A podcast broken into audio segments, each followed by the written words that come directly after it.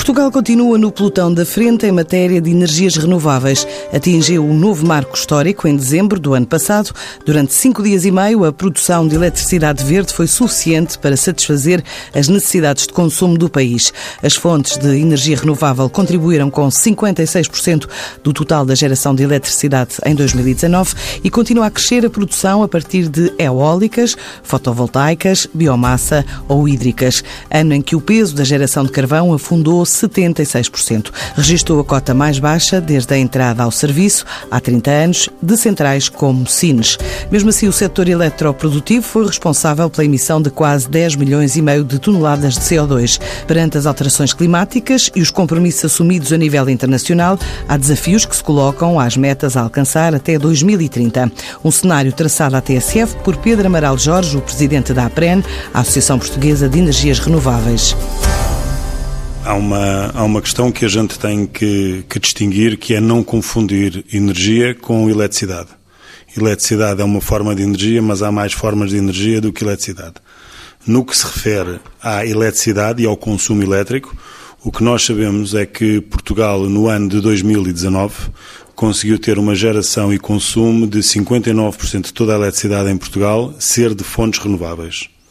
No que se refere à energia, nós temos um target, ou Portugal tem um objetivo para que 31% de toda a energia consumida seja de fonte renovável. E esta é a diferença que às vezes se confunde. Portanto, Portugal hoje tem uma meta para que em 2030 tenha 80% da eletricidade gerada a partir de fonte renovável e que o consumo final bruto de energia a partir de fontes renováveis seja de 47%. Portanto, nós vamos evoluir na eletricidade de 60% para 80%, e na energia bruta final consumida de 31% para 47%. E em relação às fontes, quer eólica, quer eh, fotovoltaica, quer energia das ondas, há dados de produção Não, em Portugal? Claro. Portanto, nós fazemos estas estatísticas todos os meses e no ano de janeiro fizemos a estatística para o ano 2019 e, portanto, no decorrente ano de 2019, a geração de eletricidade a partir de fonte renovável, 20,6% de toda a eletricidade, portanto, somando renovável com não renovável, foi hídrica, 27,5% foi eólica, 5,8% foi de biomassa e, bio, e bioenergias e 2,2% foi de solar, essencialmente fotovoltaica.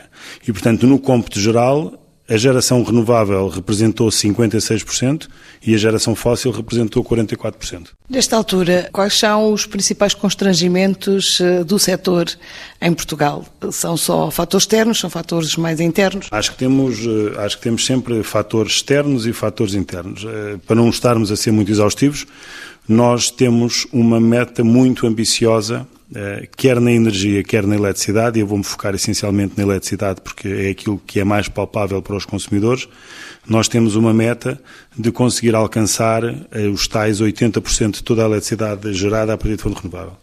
Mas isso, na realidade, implica praticamente duplicar a capacidade barra potência de eh, sistemas que nós precisamos ter na geração de eletricidade.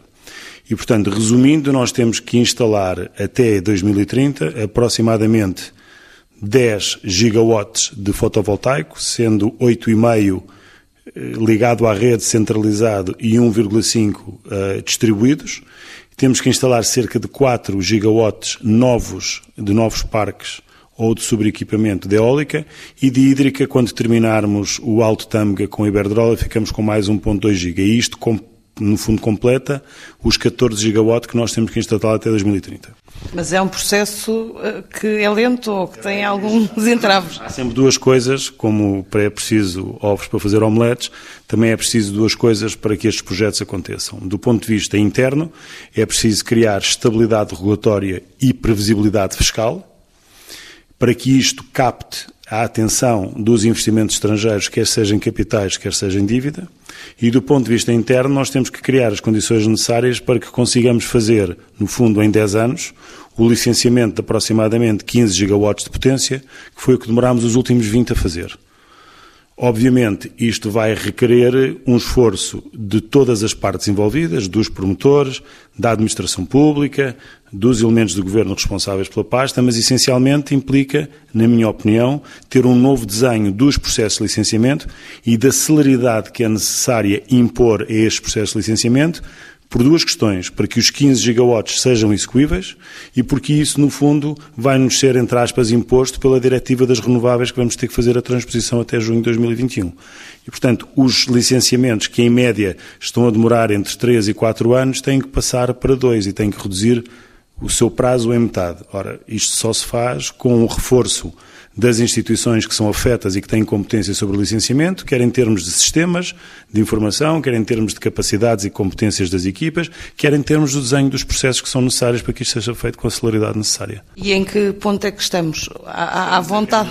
Para fazer a transposição da diretiva. Vamos vamos partir de, de um, no fundo, de um prazo de licenciamento muito alargado, mas que não é apenas uma questão exclusiva a Portugal, Espanha, França, Alemanha, todos eles têm prazos de licenciamento iguais aos nossos ou superiores. Portanto, isto é toda uma lógica europeia que tem que ser pensada por forma a, sem violar qualquer aspecto ambiental que ponha em causa a estabilidade ambiental, sustentabilidade ambiental, preservação de biodiversidade, mas é necessário que isto seja feito de uma forma em que nós consigamos instalar os tais 15 gigawatts de potência no caso de Portugal, porque implica remover eh, milhões de toneladas de CO2 emitidos da atmosfera. Não é? Mesmo assim, com, com todo esse processo, há países com uma melhor performance, digamos, na área das renováveis do que Portugal, do caso da Alemanha, a própria Espanha, não, não é? Assim muitos mais, não é? Nós, em termos de geração de eletricidade a partir de fonte renovável, estamos em quinto em termos globais, de acordo com o relatório da REN 21 referente ao ano 2018. Portanto, nós temos aproximadamente 60% da eletricidade toda gerada a partir de fontes renováveis. E são poucos os países europeus, eu acho que tirando a Dinamarca e a Suécia, não sei de cor, eh, poucos países mais estariam à nossa frente, na, não na, no consumo de energias renováveis, mas na geração de eletricidade renovável. De acordo com os últimos dados, há aqui um, uma tendência de abrandamento, não é? Mesmo a nível europeu. A que é que se deve essa tendência? A, a nossa interpretação é que essa tendência de abrandamento da instalação de nova potência renovável, seja ela eólica ou solar, está muito ligada às restrições e aos constrangimentos que estão a ser impostos por organização territorial e por licenciamentos ambientais. Portanto, é, é um entrave administrativo, digamos. É um entrave administrativo, às vezes de cidadania, porque as pessoas têm o direito de querer ou não querer ter parques eólicos ou parques fotovoltaicos mais próximo ou mais longe, mas o que eu acho que nós temos que pensar na grande questão é que, de acordo com o relatório do IPCC de 2018, no Interpanel Climate Change, percebeu-se que se a temperatura média do planeta subir acima de um grau e meio, dois, o que os modelos eh, apontam é que as consequências climatéricas vão ser de tal severidade que, que isto passa a criar condições para que, no fundo, a humanidade viva em condições muito más, nomeadamente os mais desfavorecidos. Portanto, eu acho que o vetor de base que tem que estar pensado é claramente na descarbonização da economia.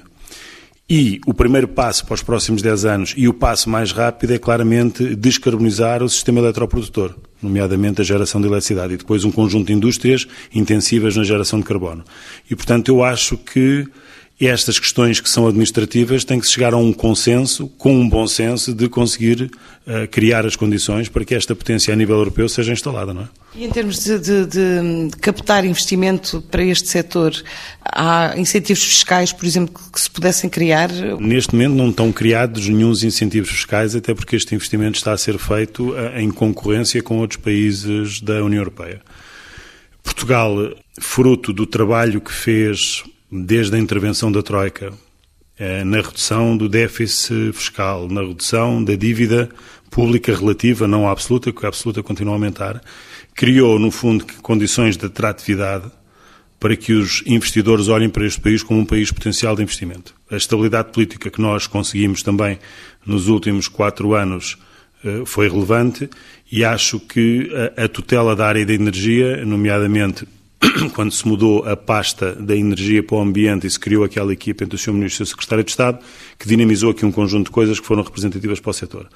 Portanto, a captação de investimento não é difícil. Agora, o que é que os investimentos não gostam? Não gostam da alteração das condições de entrada. E, portanto, o que é importante é o que eu referi há pouco, é uma estabilidade regulatória, é previsibilidade fiscal, entender-se quando se está a fazer um, investimento em Portugal que as suas condições de remuneração não vão sofrer alterações e evitarmos termos coisas como a SES aplicada às renováveis, clawbacks e outras taxas que vamos criando ao setor que não criam aquilo que é necessário, que é uma grande, uh, uh, um grande volume de investimento para que estas metas de 2030, que são as primeiras a ser alcançadas, obviamente que o, a visão é 2050, aconteçam sem sobressalto do ponto de vista do investimento e do financiamento. Há pouco, quando falámos do abrandamento a nível europeu, uh, que impacto é que isto pode ter mesmo a nível do emprego? Em ter, nós, em Portugal, já tivemos uh, algum do impacto, ou seja, não é direto, é indireto, porque nós temos uma empresa na área da, da, da manufatura de componentes eólicos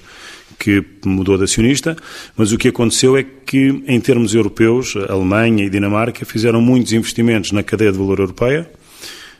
Tivemos ali alguns desequilíbrios de balança comercial com os Estados Unidos e com a China, e o que está a acontecer é como há uma redução na implementação de potência, as fábricas estão sobredimensionadas, portanto têm sobrecapacidade de pessoas eh, e de equipamentos. E é necessário que haja um pipeline de instalação com alguma previsibilidade e uma determinada taxa de execução para que todas estas pessoas possam manter o seu emprego e estas fábricas não fiquem ociosas e, portanto, que toda a cadeia de valor funcione.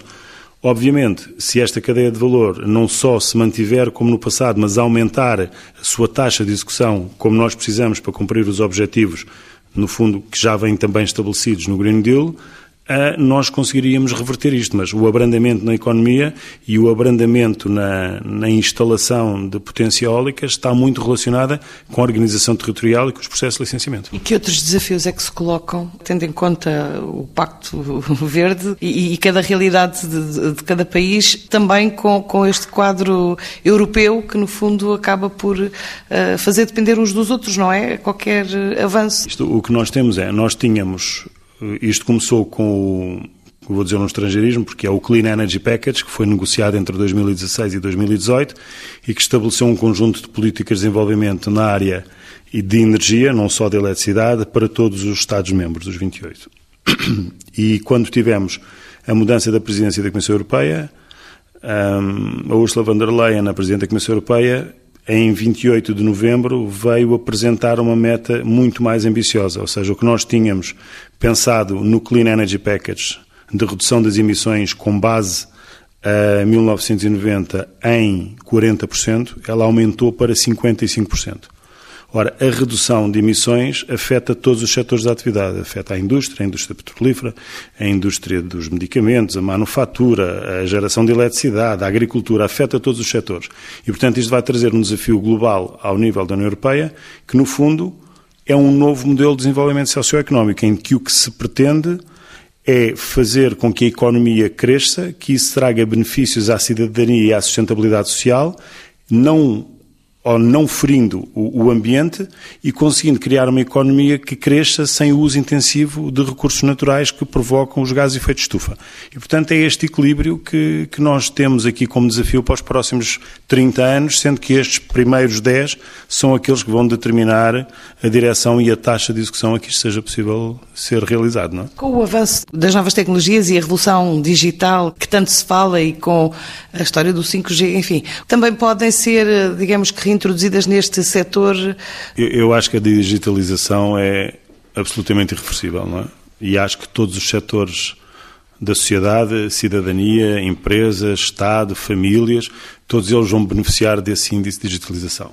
O que nós ainda não conseguimos eh, antever é a que taxa é que os nossos hábitos e a nossa forma de viver hoje vão ser afetados pela digitalização. Eu costumo dar dois exemplos que são interessantes, sem estar a referir marcas, mas que é impossível ultrapassar. Uma das empresas com maior volume de transporte de pessoas, que é a Uber, não tem táxis. E uma das empresas que, no fundo, promove o maior número de alojamentos no mundo inteiro, não tem hotéis. Portanto, estamos a falar da Uber e da Airbnb. E, portanto, é natural conseguir pensar-se que entre aspas, a uberização da eletricidade pode acontecer. E, portanto, podemos ter aqui uma revolução em que a geração de eletricidade deixa de ser centralizada e passa a ser distribuída, que há muito mais participantes neste mercado e neste negócio e que eu possa comprar slots de energia para uma determinada potência, como hoje chamo Uber para me deslocar. E, portanto, não é irrealista pensar nisto. E isto é um exemplo pequeno. Os modelos de previsibilidade de recursos endógenos com base nos modelos forecast, tudo isso e toda a computação de imensos dados, obviamente que vão ajudar a que as renováveis uh, entrem uh, ainda de uma forma mais acutilante naquilo que é a geração de eletricidade em termos europeus. Portanto, face a este cenário, a este quadro, não é possível antecipar metas de uh, aumento de produção? Eu costumo dizer que antecipar é sempre possível, não é? Eu, as coisas têm um preço, não é? Eu acho é que para isto ter uma racionalidade económica e financeira, acho que as coisas não podem ser feitas só numa dimensão, têm que ser feitas, no fundo, eh, levando em conta as várias dimensões e fazer isto de uma forma holística. Se nós tivermos necessidade de aumentar eh, no fundo, o compromisso em termos dos valores não ser 47% de toda a energia consumida ser de fonte renovável, ser 50% ou 52%, eu não acho que seja impossível. Mas nós sabemos sempre que o tempo que temos para fazer isso são 10 anos. E, portanto, cada vez que eu, no mesmo espaço de tempo, tenho que ter mais produção, tenho que ter mais recursos. Não é? Há pouco falámos de, dos transportes. Que setores é que, nesta altura, estão a consumir mais energia de fonte renovável? São aqueles que têm eletrificação dos consumos, não é? Portanto, Uh, nós temos para aquecimento e arrefecimento, temos essencialmente biomassa, não é? Que vai sendo utilizada e há, alguma bioenergia proveniente de resíduos sólidos urbanos e, portanto, que gera uma quantidade de energia térmica. Mas depois uh, é, no fundo, todo o consumo elétrico das casas, das famílias, das habitações, uh, das empresas e esses são que estão, no fundo, a, a promover e a consumir a maior componente de eletricidade renovável do país. Não é? A mobilidade hoje ainda tem uma representação pequena, porque temos essencialmente mobilidade elétrica com carros em base em baterias. Poderão vir a surgir duas tecnologias no futuro, portanto, células de combustível ou baterias de lítio ou outra tecnologia qualquer. E, portanto, a nossa expectativa é que quando passarmos para os 80% de geração, também os consumos que hoje são de outras fontes de energia que não eletricidade também passem a eletrificar os seus consumos. Aliás, o, o roteiro para a neutralidade carbónica aponta que nós em 2020 teríamos de consumo final de energia, a eletricidade representaria aí 28% e para 2050 representaria 60%. E, portanto, a eletricidade vai substituir muitos outros consumos de outras fontes de energia. Obviamente que em 2050 nós já seremos 100% renováveis e se calhar até em 2040. E isto vai depender muito. Estas histórias nós sabemos sempre como é que começam, nunca sabemos como é que acabam. Agora que a União Europeia está determinada a isto, que a Comissão Europeia está determinada, que a Presidente da Comissão Europeia eh, definiu que o Green Deal tem estas metas absolutamente uh, uh, ambiciosas, mas que eu acho que é difícil não ser empático com elas, porque a alternativa é um modelo civilizacional que nós não sabemos qual é. Portanto, acho que efetivamente temos as condições de correr atrás do, do, resultado que pretendemos. E este setor gera muito valor em Portugal? Gera, e posso lhe dizer, nós temos dados que lhe podemos dar objetivos. Nós fizemos, uh, fornecemos dados à Deloitte para fazer um estudo sobre os impactos macroeconómicos que as renováveis vão representar eh, no país nos próximos 10 anos e se o Plano Nacional de Energia e Clima for implementado como está no setor só da eletricidade, nós passaríamos a representar 4,6% do produto interno bruto e geraríamos aproximadamente 160 mil empregos. Temos quase 900 milhões de euros de receita fiscal a, a trazer ao, ao Estado e, portanto, sim, os impactos são absolutamente significativos do ponto de vista macroeconómico e ambiental. Depois da viagem à Costa do Marfim, a AEP está a organizar uma missão à Rússia para participar em mais uma MOSBuild, se as medidas de prevenção e contenção do coronavírus deixarem.